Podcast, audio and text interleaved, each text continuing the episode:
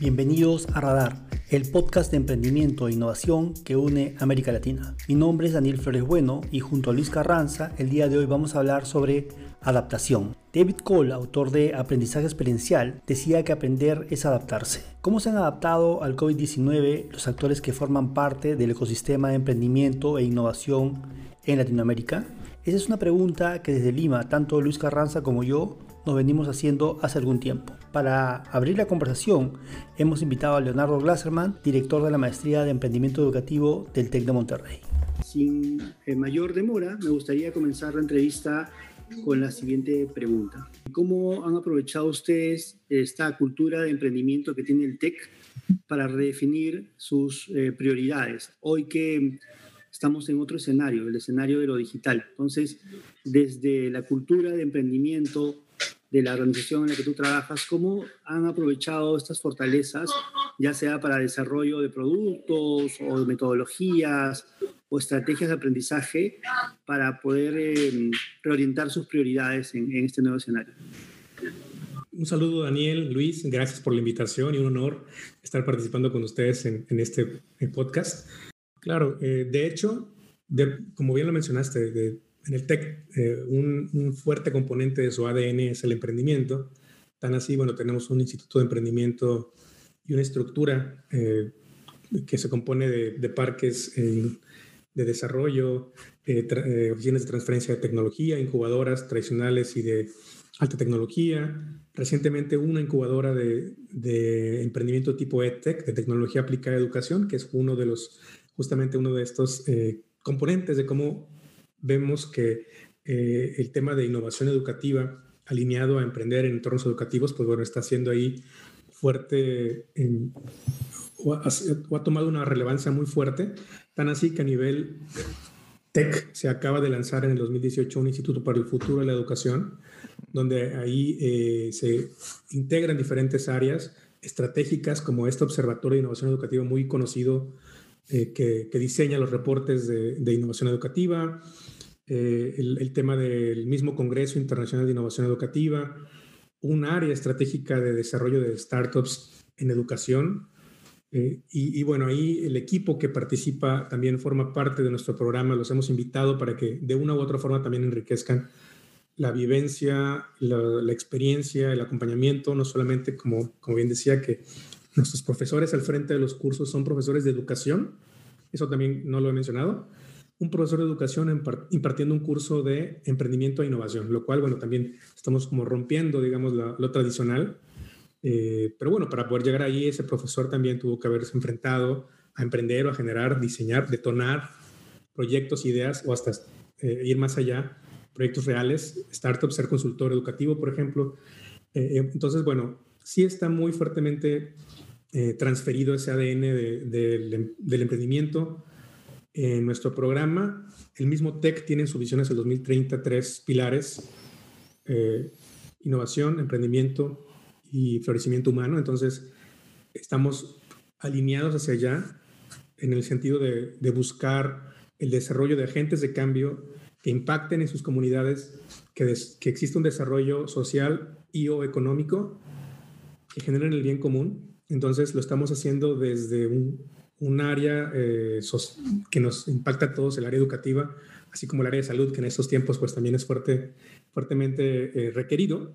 El tema educativo pues también eh, lo es y, ahí es donde buscaríamos y estamos haciéndolo tratando de aportar desde nuestro programa y con estas experiencias, esta ideología de emprender no emprender en el sentido tradicional nuevamente, lo, quiero dejarlo como muy, muy claro porque no buscamos solamente eso, el diseño de, de la empresa u organización tradicional, vamos más allá, el intraemprendimiento también es fuerte para nosotros, el, apoyar a las organizaciones y a su talento para que el interior también identifiquen áreas de oportunidad y propongan soluciones. Eh, y bueno, del emprendimiento también con un fin social. Y dentro de estas prioridades que ustedes se han replanteado, ¿Cómo están midiendo su progreso hacia ellas? ¿Cuál es el proceso para ustedes de, eh, corregir cómo van eh, trabajando y cómo van operando para poder alcanzar esas metas? Hay indicadores que, tenemos como programa dejamos mucho de, esta responsabilidad, por así decirlo, al, titular, al profesor que está al frente de los cursos básicos fundamentales. Eh, están allí, verifican que se alcancen los objetivos de aprendizaje, tenemos declarada una estructura eh, en nuestras unidades de aprendizaje, en nuestros cursos. Eh, en mi rol como, como director del programa, estoy muy en contacto con todos nuestros participantes, me comunico yo creo que diariamente con todos tenemos un canal de comunicación muy cercano. Y bueno, primero, la primera forma es la retroalimentación directa. La recibo constantemente cuando algo va bien y también cuando algo va, eh, no digamos mal, pero que podría mejorarse. Entonces, la, la, reacción es inmediata. Otro, otro elemento que tenemos es que nuestros participantes en el TEC nos evalúan, como en muchos, muchos lugares, para también buscar estas evaluaciones de mejora. Existe un, en nuestra encuesta, digamos, de evaluación institucional, dos elementos particulares eh, de interés y de impacto en diferentes áreas. Una tiene que ver con el grado de recomendabilidad. Un participante que se siente eh, que el, instructor, el profesor, cumplió con esas expectativas, tiene dominio de, su, de lo que imparte, acompaña, está al tanto. Es una escala del 0 al 10 mientras más cercano al 10 es un número mejor. Nuestros, eh, y digo, yo estoy al pendiente de cómo nos va a los profesores, entonces al final de cada periodo reviso cómo nos van en, cuanto a nuestras encuestas, no con un fin, eh, digamos, eh, punitivo, sino más bien cómo mejorar. Afortunadamente, nuestros resultados han sido muy buenos, hemos superado 9 en todos. En enero se dio el reconocimiento a profesores, tuvimos tres profesores del programa reconocidos, dentro de los mejores, eh, compitiendo con otros programas. Entonces, ese es un buen indicador, digamos, de cómo se da en sus aprendizajes. Tenemos otro, otro indicador que tiene que ver con eh, el profesor inspirador, también que tanto está acompañando, apoyando y siendo un referente para el estudiante. Eso desde el punto de vista del profesor. Desde el punto de vista del estudiante, pues la, la retroalimentación directa que les compartía que me, que me dan. Tenemos sesiones de inicio, de término, donde me comunico con ellos, eh, llamadas por teléfono, videoconferencias, audios de WhatsApp. Entonces hay un canal directo. Ahora bien, esto es para la parte de contenido. Para la parte del proyecto, que es justamente el de impacto, ¿qué hacemos? Tenemos definidos nuestros KPIs, nuestros eh, indicadores principales a dónde llegar, queremos que ellos logren eh, conforme van avanzando y hay puntos, digamos, checkpoints para poder hacer demo days, para presentar ante un sector particular, si están identificando oportunidades, bueno, que exista público que entienda, que conozca cuáles son esos problemas, si están en una etapa, digamos, de prototipado, que conozcan de prototipo digital, que evalúen el alcance, si ya están en, una etapa, en el proyecto más avanzados en, la, en el modelo de negocio, pues también la validación eh, financiera, la validación de mercado, eh, más adelante la de sostenibilidad y escalabilidad. Entonces, nuestro o la etapa final donde estamos por llegar, también eh, como nuestro programa está todavía, digamos, encaminado al término de su primera generación, empezamos en enero del año pasado y al término de este año o arranque del siguiente vamos a tener a los primeros egresados, eh, pues ahí hacen una presentación final en Demo Day y tienen diferentes rutas de desarrollo a seguir que queremos eh, también continuar, no como, ya no como, como institución formadora, sino como acompañantes ya sea a la incubadora de tech, ya sea a, una aceleradora, vinculación con nuestros socios estratégicos eh, que participen en los eventos que existen tanto en Latinoamérica como a nivel global. Entonces, bueno, es, es allá hacia donde iremos. Y en algún punto nos gustaría, como indicador de este avance, pues ver que nuestros proyectos, nuestras startups que egresen de nuestros participantes estén listadas, por ejemplo, en un, en un index de Holon IQ, eh, que, bueno, evalúa las, las 100 eh, startups educativas en Latinoamérica o en ganar premios en Reimagine Education en Estados Unidos, eh, o no estar ahí, pero hacer llegar a un millón de personas que estén impactando positivamente. Entonces, hay diferentes formas de poder determinar ese alcance y logro y bueno, sabemos que, que vamos a, a, estar por ahí pronto. Esperemos que así, así va a ser. Ahora que te escuchaba, Leonardo, me ponía a pensar em, con respecto al tema de cómo ha respondido la región a, esta propuesta del TEC, porque de hecho en América Latina, corrígeme si me equivoco, pocas son las instituciones que se están, digamos, este, lanzando a trabajar emprendimiento educativo a nivel de posgrado, ¿no? Este, ¿cómo, ¿Cómo ha sido la respuesta de la región? ¿Qué países han respondido de una manera mucho más potente a la convocatoria que han hecho ustedes? Contrario a lo que pensábamos de inicialmente empezar en Monterrey, porque es una región industrial al norte del país, o Querétaro, eh, cuando abrimos la, convocatoria y fuimos a, una modalidad en línea, recibimos en nuestra primera uh, cohorte, en nuestra primera, digamos, apertura de programa, a profesionales eh, interesados de países como Colombia, Bolivia. Colombia lo sabíamos porque tenemos eh, históricamente como una relación fuerte con estudiantes de, mm. de, de, ese país en los otros programas que tenemos. Y bueno, conforme fue avanzando, abrimos cada trimestre, cada tres meses. Entonces en abril se integró otro grupo con participantes ahora de eh, también de Colombia, otros participantes de Estados Unidos, lo cual pues también eh, vimos que el, el alcance no, no, solamente estaba limitado a Latinoamérica, igual es el sur de Estados Unidos, son personas que tienen de una u otra forma un vínculo con México, pero al final están viviendo allá. Eh, y de pronto empezamos a ver que poco a poco se integraban más. Hoy en día hablamos de que tenemos estudiantes en Chile, Colombia, de Perú, de Panamá, eh, Estados Unidos, ya les había mencionado, de México obviamente diferentes eh, departamentos o localidades, llevamos aquí estados.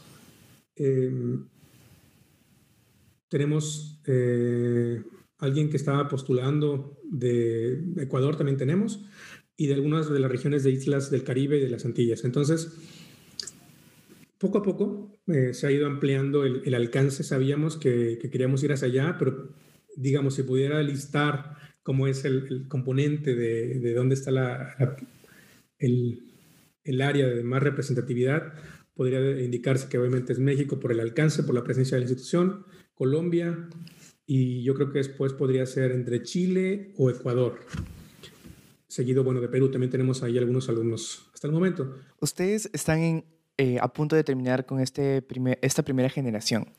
Hasta ahora, ¿cuál ha sido la mayor sorpresa que crees que pueda tener un mayor impacto en cómo van a darse las siguientes generaciones?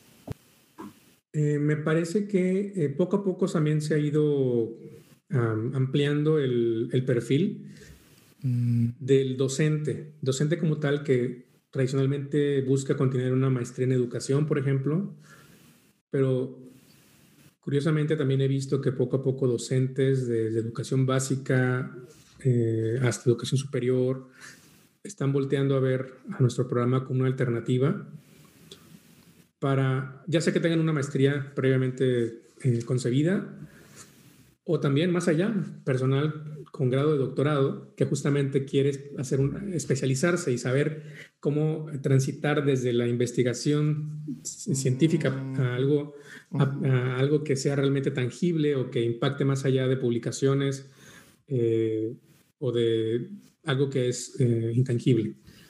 Entonces, creo que por ahí podría, podría ser una de las, de las áreas que he identificado como, como de sorpresa. También el hecho de de que más, eh, cada vez más personas lo están considerando, el tema de emprender en educación. Creo que el, el hecho de habernos ido ya 10, 11 meses a, distancia y ver ese boom de crecimiento de, de una sobreoferta de aplicaciones, de plataformas, de propuestas para apoyar la educación y ver la realidad también de nuestras regiones, donde tenemos ahora, eh, pues no, no hay regreso en algunos lugares a, a, a las escuelas, en, sobre todo para los infantes, el tema de la salud mental, el tema de, del cuidado de la casa, de la infraestructura. Entonces hay muchos problemas todavía por resolver que aparentemente decíamos ya las teníamos.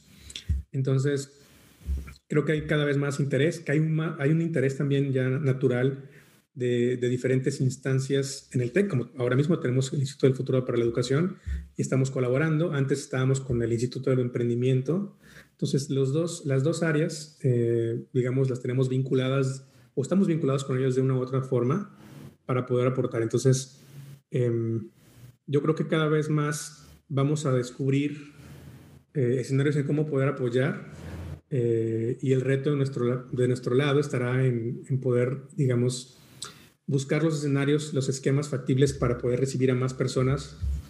Eh, todavía hay retos también desde nuestra parte en la gestión para poder eh, habilitar espacios, porque también hay una capacidad en la que tenemos claro. para poder dar un seguimiento oportuno. No hemos llegado ahí, digamos, todavía podríamos, pero esperemos que para bien ah, lo alcancemos, el tope máximo y, bueno, más bien demos una atención de calidad. Yo quería cerrar mi participación con la pregunta respecto al ecosistema.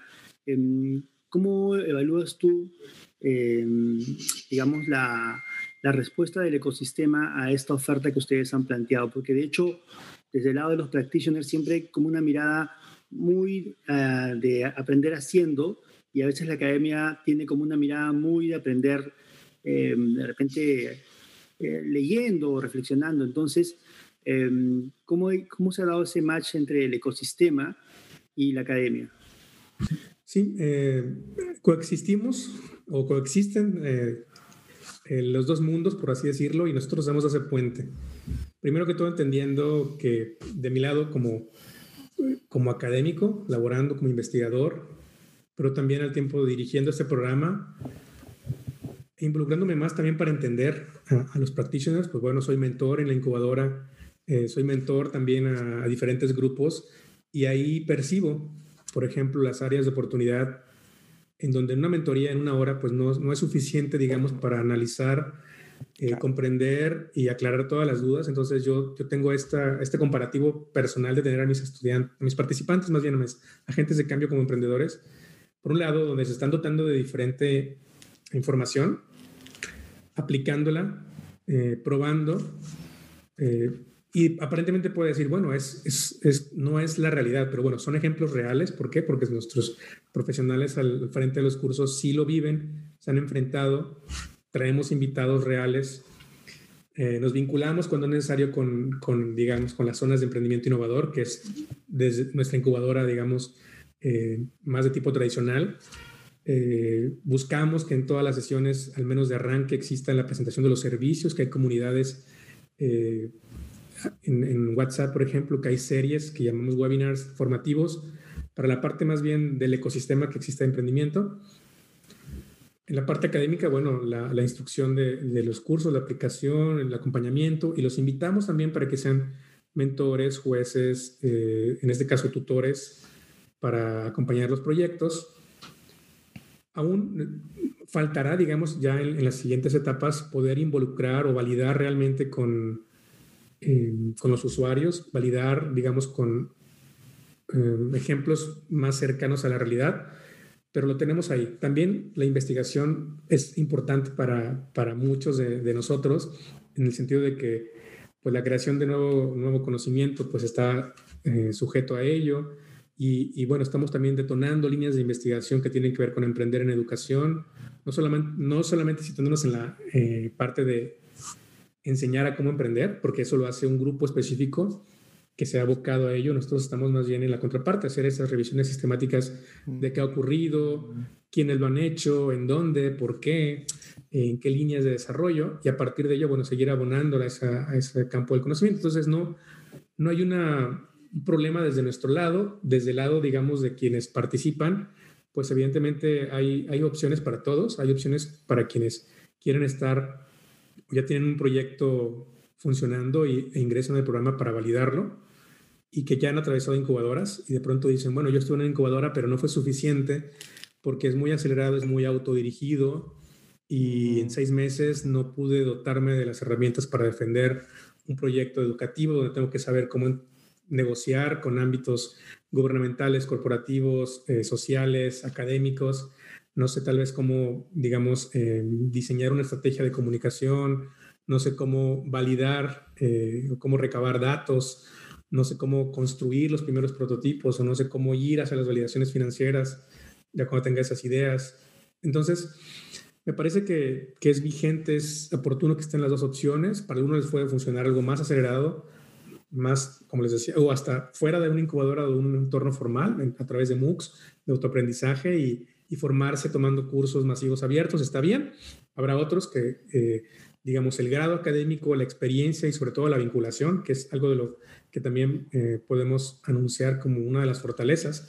Esas vinculaciones, tanto a nivel región latinoamericana como a nivel internacional, pues también nos han, nos han permitido ser o aparecer o estar siendo considerados como un programa atractivo. Estamos vinculándonos desde el origen con eh, también académicos, pero con ese componente práctico, con una universidad en Finlandia eh, como un referente de modelo educativo, pero que también tienen labs eh, o espacios de construcción y donde se aprueban y se validan. Entonces, estamos trabajando con ellos y con PEN, Universidad, la Escuela de Graduados de la Educación de, de UPenn, pues también tienen su centro Catalyst, donde prueban, validan, construyen, tienen un eh, concurso internacional de diseño de planes de negocios, están muy vinculados con la Escuela de Negocios de Wharton Estados Unidos y tienen el premio eh, de Reimagine Education Awards, que considerados los Óscares de la innovación educativa. Entonces, bueno, hay un componente ahí fuerte, cercano, eh, de impacto real. Y, bueno, pues, pues yo creo que, ahí podría dejar esta intervención también de, de cómo coexistimos y no, no, más bien nos apoyamos unos con otros para poder dar una mejor experiencia de aprendizaje a nuestros participantes. Para finalizar, eh, quisiera preguntarte, en tu opinión, ¿qué tendría que pasar para cambiar esa perspectiva en general eh, latinoamericana del docente, ¿no? ¿Cómo poder involucrarlo más? Habíamos estado hablando un poco antes de esto, pero quisiera saber para ti qué es lo que podría hacerse como para que realmente haya ese cambio en cómo se conciben a sí mismos los investigadores? Em, creo que lo principal es tener resultados, eh, estas, estos referentes que vayan apareciendo. Estamos como cultura que compartimos como buscar hacia quién puede ser un referente, entonces está bien. Y esa puede ser una forma, eh, por un lado, cuando tengamos estos primeros proyectos que detonen, que tengan hallazgos, resultados, eh, va a ser muy importante para poder decir, bueno, en el, al cabo de ese tiempo, así iniciamos, así salimos y así continuamos. Otro más tiene que ver con justamente el tema del investigador y su transferencia. Entonces también hace falta, primero que todo, dar a conocer que es posible hacer eh, transferencias tecnológicas, los fines de transferencia de tecnología, por ejemplo. Eh, mucho de ello se da naturalmente en las áreas de ingeniería, de desarrollos tecnológicos, pero hay un área en particular, las humanidades y las ciencias sociales o las industrias creativas que tienen también un área de oportunidad fuerte. Y creo que ahí eh, lo principal será dar a conocer, impulsar cuáles son los esquemas de apoyo, de financiamiento, eh, que van a poder permitir tener esos primeros, si no hay recursos, digamos, para arrancar, porque siempre es lo que falta, eh, o es como una de las ideas que tenemos de que no podemos arrancar si no hay recursos. Probablemente sea así, podemos empezar con algunas formas de validar y luego acceder a algunos fondos para em, la ruta, digamos, la ruta lenta de ir ganando concursos y ir avanzando y haciendo una incidencia hacia allá.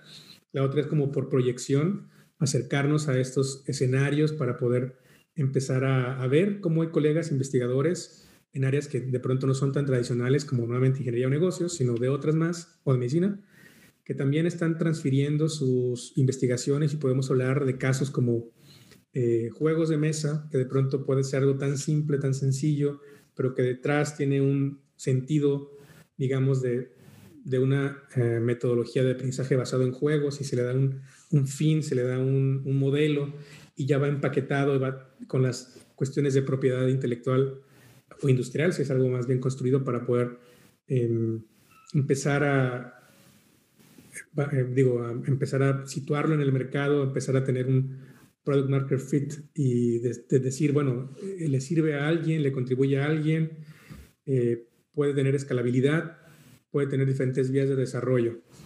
Entonces, nuevamente, yo creo que la respuesta va a ser teniendo ejemplos tangibles, teniendo ejemplos reales, eh, no rompiendo el paradigma de que el investigador no puede ir más allá, de que solamente está abocado a, um, escribir, documentar, publicar y que la vida misma académica como la conocíamos.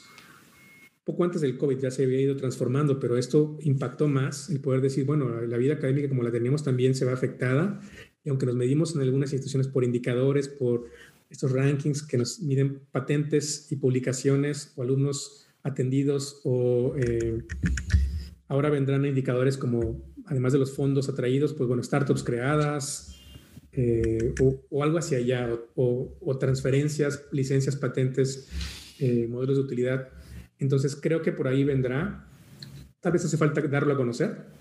Entonces, en la educación superior viene ese, eso más fuerte. En la educación media y básica, pues también el docente como el rol que va a jugar, como también de cambiar la mentalidad de que estamos tal vez formando profesionales para eh, lugares donde no hay un campo de trabajo per se y, tomar aprendizajes que han ocurrido en otras regiones donde, si me permiten un ejemplo, en, Finlandia, que es el que conozco, eh, pues bueno, en, la ciudad donde está la universidad que, con la que colaboramos, estaban algunos de los centros de, desarrollo tecnológico. En su momento estuvo Nokia, Nokia, entonces la compañía de celulares que de pronto fue el éxito y luego pues mm, no tuvo ese mismo desarrollo por la presión de otros competidores, pero tenían un, grupo eh, de, personas formadas con conocimientos eh, fuertes y por el otro lado tenían este componente también muy fuerte del modelo educativo, donde los docentes tienen que tener el grado de maestría para poder ser docentes.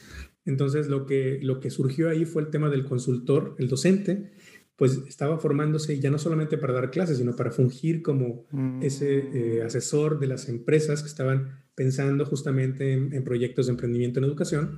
Y yo creo que en América Latina no tenemos todavía ese rol. Poco a poco está apareciendo la figura de tal vez coordinador de innovación educativa, o el coordinador de experiencias de aprendizaje o lo que era antes el diseñador instruccional, transformándolo a cómo va a percibir estos nuevos diseños en entornos en línea.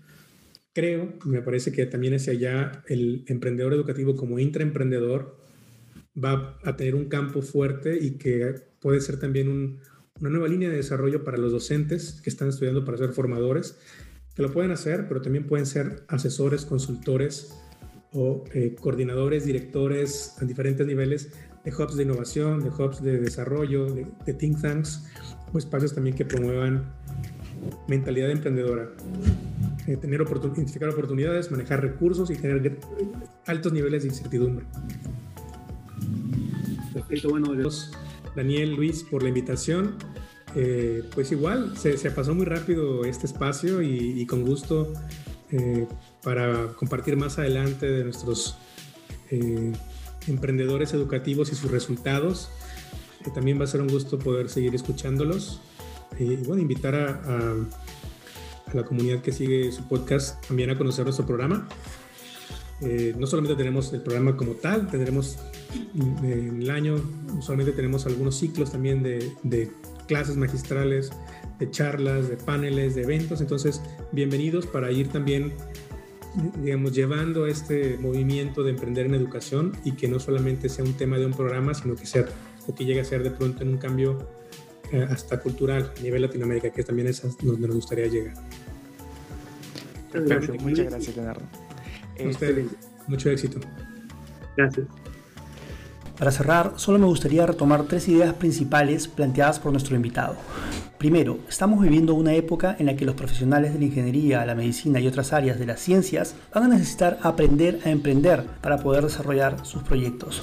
Segundo, en esta era de la transferencia, el reto no solo se circunscribe a ese tipo de profesionales de las ciencias duras, también aquellos vinculados a las humanidades y la educación en particular van a tener que reinventarse.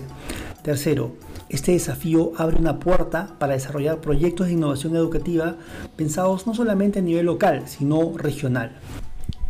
Nos vemos en un próximo programa de Radar, el podcast que une al ecosistema de emprendimiento e innovación en América Latina.